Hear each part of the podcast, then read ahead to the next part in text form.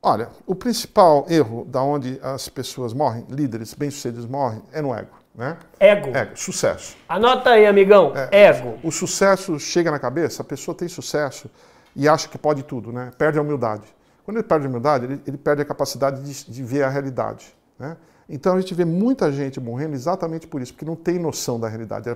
Ele perde a noção do chão. Tá e vocês sabem que eu canso de falar etimologicamente o que significa humildade. Vem do latim humus, que significa fértil, diferente de arrogância, que vem de arrogos, que significa inflado. Então é mais difícil administrar o sucesso do que o fracasso?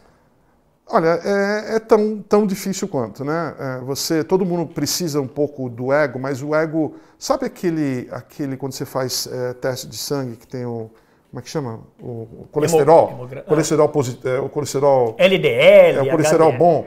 Então eu diria que o, que o ego é, é, é, tem, algum, tem uma parte do ego que é boa, que te dá confiança.